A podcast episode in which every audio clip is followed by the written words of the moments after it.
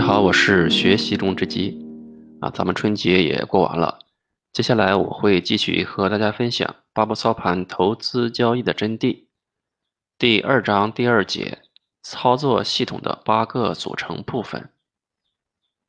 先给你说一下操作系统的八个组成部分，以前也跟你提过，人们往往把操作系统简单的理解为一个指标。以为找到一个相对于高成功率的指标就万事大吉了。其实操作系统是一个系统全面的工程，其中的几个部分是不可分离的。单独拿出哪一部分都有其特殊的技术性需要去掌握。然而单独去说其中的一个有多么重要也不可以。我理解的真正重要的是它们组合在一起，就好像人的各个器官一样。组合在一起才能成为人。哪一个部分离开了人体，那这部分就死亡了，而人的身体也会出现残缺。现在先和你说一下操作系统的八个组成部分。第一步，交易品种的确立；第二步，交易中趋势方向的确立；第三步，交易仓位的确立；第四步。交易进场点的确立，第五步，交易止损点的确立，第六步，交易中持仓问题，第七步，交易中平仓条件的确立，第八步，交易后检查与总结。以上八个部分是整个人体的组成部分，不能说哪一个最重要，哪一个不重要，而是它们组合在一起才能形成一个人。失去其中的哪个部分，都不能算作为完整的。在给你分开一个个详细讲解之前，你应该知道，在我们所从事的交易市场中，存在着很多交易品种，各个交易品种的规则也不尽相同。所以在交易之前，我们应该要了解各个交易品种的相同与不同之处。目前最主要的交易品种有国内的 A 股市场、期货、现货、黄金、白银、外汇等等。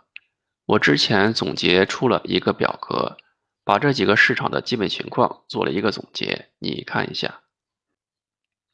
知基老师一边说着，一边递给我一张纸，见附件，各投资品种的区别。从这张表格中，我们可以清楚地看到各个品种之间的不同之处。最主要的就是双向交易和杠杆的区别。A 股市场是没有杠杆的，也只能向上做多，就是单向交易。当然，融资融券业务展开之后是有所不同的。再有就是其他品种的双向交易，简单的说就是除了上涨的时候买入做多之外。下跌的时候卖出做空也是可以盈利的，这方面你要好好的理解一下。你现在主要是在做股票，那么我们以后就以股票作为重点来说明其他的品种，以后有机会你再去接触吧。这交易的品种还真是不少，我之前也就听说过股票。其他的品种还真的没有怎么了解过。我觉得老师说的对，吃多了嚼不烂，我还是从股票开始吧。我接过知己老师递过来的表格，一边看一边思考着。因为对于你来说，目前主要做的就是从事 A 股的交易，而 A 股市场只做单向的特点。我们可以根据实际的情况，把我们的八步操盘具体化。第一步，交易品种的确立，我们可以理解为结合大盘，也就是我们所说的上证、深证、中小板和创业指数，确立交易机会是否到来。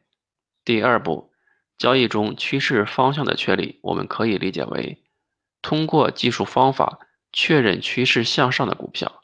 第三步，交易进场点的确立，我们可以理解为。通过技术手段确立具体的进场价格。第四步，交易止损点的确立，我们可以理解为通过技术方法确定具体止损价格。第五步，交易仓位的确立，我们可以理解为通过止损点价格确定具体买入仓位。第六步，交易中持仓问题，我们可以理解为确定平时看盘当中最重要的问题。第七步，交易中平仓条件的确立，我们可以理解为判断平仓条件是否成立。第八步，交易后交易的检查与总结，我们可以理解为股票操盘结束后总结报告的完成。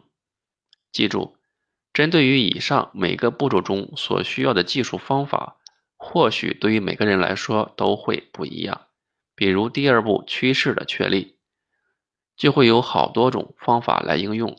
有的人用自己花大价钱买来的指标来判断个股的方向是不是向上的，也有人用下降趋势线的突破来确认，等等，方法千万种。知机老师，你这么说，我算是晕了。那我到底用什么方法好呢？这个问题先留给你自己去想一想。